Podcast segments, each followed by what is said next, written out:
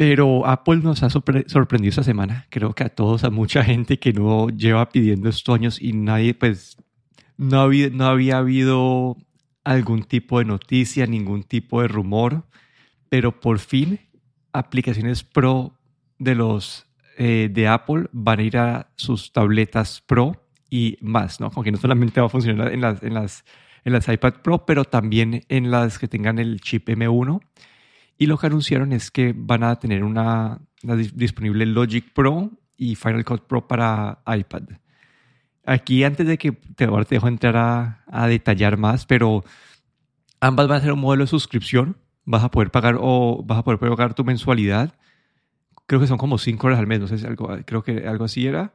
Y sí aquí hay dos, dos cosas por, por notar, ¿no? Eh, el Logic vas a poder como pasar entre Mac y iPad como si nada, pero Final Cut vas a poder pasar del iPad al computador, pero no del computador al iPad. Entonces, esta es como que la información que tenemos hasta ahorita. ¿Qué pensaste vos? ¿En qué quieres entrar en detalle?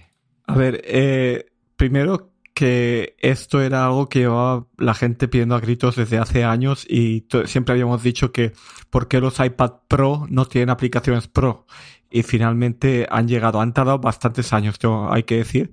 Habíamos visto otras aplicaciones tipo Pro, por ejemplo, Photomator, Pro, eh, Photomator o Pixelmator y algunas otras compañías se habían atrevido a hacer esta edición de vídeo de DaVinci, creo que era. No, la eh, otra, bueno, ¿Era esta o era, o era esta otra?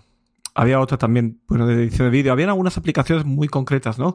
empresas que habían hecho el esfuerzo, pero todos nos preguntamos por qué Apple no hace ese esfuerzo, ¿no? Y finalmente han llegado.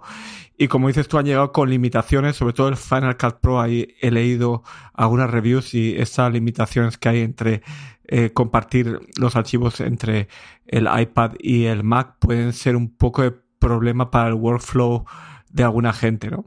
A mí lo que más me, lo que me ha parecido bastante sorprendente es que el precio de 5 dólares al mes me parece muy razonable. Bueno, vemos que Apple también se mete al sistema de suscripción, como han llevado aconsejando a todos los desarrolladores, ¿no? Que empezasen a utilizar este sistema. Y la verdad es que, eh, viendo estas reviews y comentarios, la gente decía que, claro, de unas aplicaciones que costaban cientos de dólares, a pagar 5 dólares al mes, esto la verdad es que es una pasada, ¿no? Si a ti te hace falta la aplicación para un proyecto o quieres probarla durante un mes, son 5 dólares. Luego no la utilizas, pues ya está, 5 dólares eh, has probado un mes y ya está. Y si necesitas para un proyecto en un tiempo en concreto o porque te vas de viaje un mes y quieres tener solo el iPad, bueno, diferentes escenarios, pero yo creo que el precio está muy bien. Mm, me parece que no es excesivo y que hasta una persona, un estudiante, una persona que quiere probar, puede eh, permitírselo. Justamente eso del precio me pareció interesante, que le va, a abrir la puerta a muchas más personas. Yo, digamos, mi licencia de Final Cut y de Logic las compré cuando estaba en la universidad. Entonces yo pude conseguir como que las dos como por 100 dólares.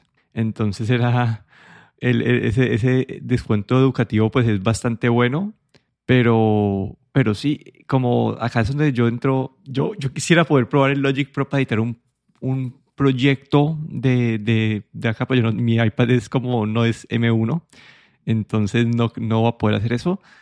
Aquí para resaltar un poco el Logic es la parte de los plugins, que es algo, listo, en el Final Cut ya sabemos que de efecto tampoco está, lo de los plugins también va a ser complicado, pero en el Logic que en teoría sí es, puedes pasar de, pues abrir un proyecto en el iPad y después seguirlo en el Mac y viceversa. Me preguntas con los, con los plugins, porque llevo yo para, para editar e, este podcast, tengo varios plugins que uso ahí para, para la voz, para cortar el ruido, etcétera, etcétera, etcétera. Y no sé cómo va a funcionar eso en el, en el iPad. Tal vez no vamos a tener acceso a eso, o tal vez va a tener que, que salir unos plugins nuevos, o tal vez no va a tener plugins. Esa parte todavía no, la, no me queda clara. Entonces creo que va a tocar esperar a ver las reviews ahora que ya que salgan a finales de este, de este mes, a ver cómo, cómo quedan, que, cómo funcionan. Pero creo que es un paso en una dirección muy bueno. Aquí, ¿qué me puedo imaginar yo? Como que yo siendo Apple viendo esta, este precio de 5 dólares, yo me imagino una versión de 15 dólares al mes que tenga AI incluido. como que, sin, que tenga como todo esto, esto que están sacando las otras herramientas, como ahí sí podría haber como 5 dólares al mes por la versión básica, pero si quieres la versión avanzada que va a tener todo ese soporte de AI, te pueden cobrar más. No sé, pensando así en voz alta, ¿qué podrían hacer ellos para, para poder empezar a cobrar a los pros otra vez? Un extra. Eh, porque pues ya la gente que tiene Final, sí, la gente, la gente que tiene Final Code y tiene Logic, pues ya, yo mío lo pagué hace como 8 años y no he vuelto a pagar nada y, y ya, como que es un... Yo entiendo la parte del modelo de suscripción para para, que, para fomentarles a ellos que sigan actualizando y trabajando en las aplicaciones. Yo lo que creo es que a lo mejor estos plugins, pues ahí van a ser de pago. No sé, no sé cómo van a poder integrar estos plugins, eh, honestamente, como dices, pero bueno, a lo mejor por ahí pueden también hacer algo de negocio, pero, pero yo creo que un modelo de suscripción, aunque sea solo 5 dólares, yo creo que eh, para Apple ya es, ya va a ser algo, yo creo que tiene ahí un seguro que tienen ya pensado ese modelo de negocio y creo que les debe salir a cuenta. Sí, sí, sí, seguro lo han, lo han visto, pero sí. Sí. Pero suena muy barato, sí. Honestamente, 5 dólares para una aplicación así profesional.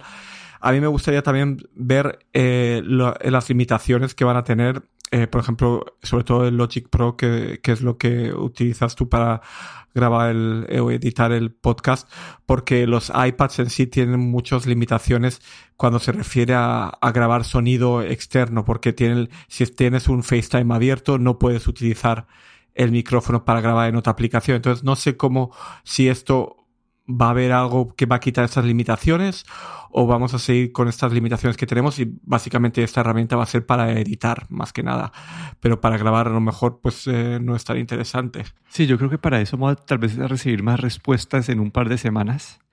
Y aquí Apple también hizo una jugada tipo Google que hizo un preanuncio de iOS 17. Esa no me la esperaba, pero lo que hicieron fue anunciar lo que se viene en iOS 17 para la parte de accesibilidad y creo que acá, acá hubo de todo. Eh, no sé, a mí yo hubo dos a mí que, que me parecieron más, pues, que me atrajeron así, me llamaron más la atención. Y es, uno, es la versión súper básica de diseño, que es eh, para alguien que solamente va a usar cinco aplicaciones, tener como estas, esas aplicaciones como que súper a la mano, súper simple el diseño, botones grandes, y es una, una una versión súper reducida de iOS, básicamente como, pero para eso lo he escuchado que para la gente que está como en un hospital con, con, motricidad limitada o, o, hasta para la gente que, que se le hace complejo utilizar un, un, iPhone en el día a día, eso básicamente te pone las cinco funciones importantes del celular, te las saca y, y no tienes que estar como saltando entre, de lugar a lugar y no sé, esa parte me pareció interesante. A mí lo que también lo que más interesante me pareció esta es la, es la parte de, de Assistive Access, eh, porque ya no solo para gente con problemas de accesibilidad, sino a veces pienso a gente mayor que no se aclara bien con el interfase del iPhone, pero que aún así quieren tener un iPhone pues porque utilizan el iMessage con los familiares o el FaceTime y, y esto simplifica mucho la interfase, eh, simplifica las aplicaciones de, de, Apple, las principales aplicaciones eh, que son la parte de, de llamadas, luego está la parte de, incluso la parte de cámara, de fotografía y la parte de música, no sé, son como aplicaciones bastante usadas. Y, y con esto pues eh, para una persona de 70, 80 años eh, que no saben a veces ni dónde están apretando bien la pantalla, pues esto es una ventaja. Incluso para nosotros, en algún momento dado, a veces quieres eh, tener, digamos, desconectarte un poco, quieres eh, simplificar tu teléfono durante un fin de semana y la verdad es que este tipo de interfase yo creo que puede ayudar bastante. Sí, hay algo más que, que me preocupa, que no, tampoco me quedó muy claro, es aplicaciones de terceros. Digamos, WhatsApp es muy importante en Colombia. Y listo, acá puedes, vas a integrar mensajes, calls va a ser integrado con FaceTime, pero para alguien que usa WhatsApp y que toda su familia se comunica con WhatsApp, ¿cómo entraría esto a jugar aquí? Como que cómo van a manejar lo de terceros. ¿Será que van a, seguro ellos ahorita con el iOS tienen que poner algún tipo de, de API para que los desarrolladores puedan integrarse a, esta, a este sistema? Sí, eso sería bastante interesante porque la pantalla que hemos visto ahí se ven solo los iconos de música, llamadas, mensajes, fotos y cámara y hay espacio para más iconos y lo que no han dicho, como dices tú, no han anunciado ninguna API para desarrolladores, pero yo creo que esto eh, tal vez no haya un anuncio formal en el WWDC, pero sí que van a ser esas APIs para el iOS 17. Sí, y el otro que me parece súper bueno, pero que también puede tener usos malévolos, es que vos, eh, el iPhone puede usar tu voz, puede replicar tu voz, entonces te dice, lo, te, te toca hacer como entrenarlo leyendo varias oraciones y después básicamente puedes hacer text to speech, como escribir y te va a hablar usando tu voz. Entonces dicen que eso es para las personas que están como perdiendo su voz y que quieren poder como, simplemente es que no hablar con una voz como que hacer un text to speech robótico, sino que tener como que su propia voz eh, como que expresando cuando ellos no se pueden expresar. Entonces me pareció súper interesante, solo que pues esto también podría ser de forma malévola para suplantar gente, igual que pues todo esa inteligencia artificial que hemos visto de, de imitación de voz que hacen que, no sé, que las canciones que están sacando con la voz de artistas y, pero no sé, no sé, si no creo que llegue a ese nivel, pero igual como este también me pareció chévere y no sé, como que, como que tu propio Siri hasta, hasta sin necesidad de accesibilidad me parece interesante eso. Sí, lo de tu propia voz grabada, también yo cuando lo, lo escuché me dio un poco de cosa, ¿no? Decir, no, que se puede replicar tu voz de alguna manera, ¿no? En 15 minutos dicen que tienes eh, un, básicamente tu voz replicada y para, sobre todo para esos usos, malos usos. Pero bueno,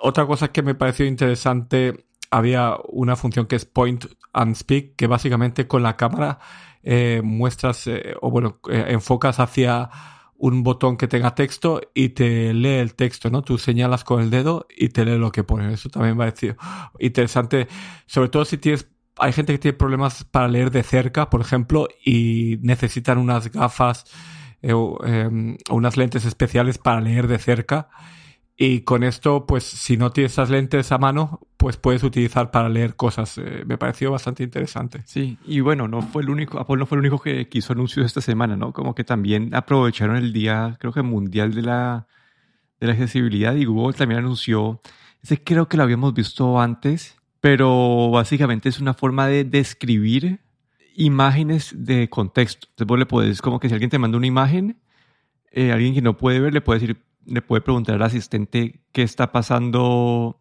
qué, qué está mostrando la foto. Y le puede, y puede, y puede seguir haciendo como sus preguntas, como el ejemplo que muestra es un perro caminando en la playa y le puede decir, ah, y hay mucha gente en la playa y el, el perro está jugando y, el, y, el, y, y, esa parte de inteligencia artificial te va respondiendo y te va describiendo la imagen para que la persona pueda formar su propia imagen en la cabeza. Entonces, eso me pareció chévere también. Sí, como dices tú, esta función ya estaba antes. Parece que lo que han añadido ahora es más detalle, ¿no? Le puedes preguntar cosas. Pues, ¿qué raza es el perro que se ve? ¿Qué, que hay gente, no hay gente, de qué color es tal cosa, ¿no? Y utilizando la inteligencia artificial que ahora Google la está integrando también en todas partes, ¿no? Pues te puede dar esos detalles. Y luego también han dicho que lo que es el live caption, lo que transcribe el, lo que es lo hablado a, subtítulos, pues van a extenderlo también para francés, italiano y alemán. Pero bueno, ahí Google, eh, sobre todo la parte esta visual, me pareció bastante interesante. Sí, y acá, y acá también resaltaron otro par de cositas, otro... Lo, de, pues, lo del control de, de, de, Sony, el control de Microsoft, que, que Sony pasó su control de que habíamos, nosotros lo habíamos mencionado en el podcast hace como, no sé si fue como en, C, en CES, no me acuerdo cuándo fue, pero que ellos habíamos, habíamos hablado de, esa copia de, del control de Xbox que Sony también estaba haciendo y ya, ya también lo anunciaron ese, ese día. Sí, ahí el, el proyecto Leonardo que le llamaban han, han, mandado este accesorio que, bueno, no nos han dicho cuándo va a estar disponible ni el precio que va a tener, pero básicamente es eh, como un joystick más fácil de utilizar que un mando normal, ¿no? Para la gente que tiene problemas de motricidad, por ejemplo, y una eh, como una noria de botones, ¿no? Como un círculo de botones. Eh, también mm, comentaron que puedes tener dos mandos, básicamente dos de estos mandos uno al lado del otro para simular lo que serían las dos palancas de, de los controles de, de un control de Sony. La verdad es que me pareció interesante, sobre todo este tipo de palanca, porque eh, una vez más esos aparatos no solo son para la gente que tiene problemas de accesibilidad, sino que pueden ser para cualquier otra persona, ¿no? Que, que quiere, que le parece más cómodo, ¿no? Este tipo de mandos. Y ahí, pues Sony todavía no había hecho ese, ese paso, ¿no? A, sobre todo en la parte de controles. Y ahora parece que el producto ya está más eh, como concreto, lo que no nos han dicho eso, ni el precio ni cuándo, pero bueno, ahí han anunciado esto. Sí, y así, por continuar un tema que hablamos la semana pasada es, ya eh, habíamos visto estos leaks de, las, de los audífonos de, de Beats y ya los por fin los anunciaron y creo que todos los comentarios han sido súper positivos. Como que no sé si, si ya, ya los viste, son oficiales, tiene esta versión transparente. Me parece si era real pues, la, la, foto que habíamos visto. Y yo he escuchado pues los reviews que hizo son positivos, como que no, Sí, todos los todos los reviews que hemos visto son que son buenos. El precio 169,99 dólares, pues eh, competitivo. Tienen la, la activa, cancelación activa de sonido, de, ruidos. Em, han mejorado la batería, han mejorado los micrófonos también para llamadas. Lo que lo que no han eh, no llegan a ser tan buenos como los eh, AirPods Pro, los últimos AirPods Pro. Eso es lo que mm, parece que no han utilizado el, mismo, el mismo chip que tienen los AirPods Pro. Entonces como que se han dejado eso para, para sus auriculares insignias, ¿no? Que son los AirPods Pro. Y no lo han incorporado. Tampoco tenemos eh, carga inalámbrica de la caja. Eh, pero en general, pues resistencia al agua sí que tienen. una mejora en general y la verdad es que por el precio que tienen yo creo que son muy competitivos, tienen un formato, han, han añadido también nuevas eh, como esponjitas para metérselo en las orejas para que te acople mejor. Y la verdad es que muy competitivo y la verdad, no sé, me parecieron todo lo que he leído por ahí, sí como dices tú, que son bastante buenos. Sí, ahí bueno, uno para comparar contra los Pros que son una diferencia de precio como que de 80 dólares contra los Pro de Apple. Mm, sí. Entonces, eso es lo que te pone, eso es lo que te pone a nivel de en los AirPods normales 3 versus estos, te ofrecen cancelación activa de ruido. Y creo que otro diferenciador que fue lo mismo que mencionamos la última vez es que sigue con la integración a Android, pues hasta, hasta, hasta la puedes usar hasta el Find My Device de, que hablamos la semana pasada de Android para, para eh, encontrar estos audífonos y todo. Entonces, eh, eh, sí, entonces también tiene lo de, lo de eh, pairing automático entre dispositivos que tienen la cuenta de Google.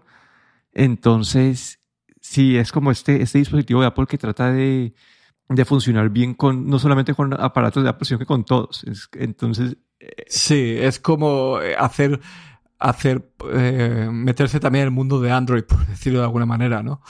Eh, son unos auriculares que sirven, ya, sea, ya tengas Android o iPhone o tengas los dos, pues eh, yo creo que es como un intermedio, ¿no? Es una tecnología que está siempre un poco por detrás de los últimos productos de Apple, pero yo creo que la calidad-precio es bastante buena. Eh, interesantes, quiero esperar a ver todos los reviews para, para ver qué más dicen, pero las primeras impresiones o los primeros reviews que he visto, positivos y que buen valor por precio.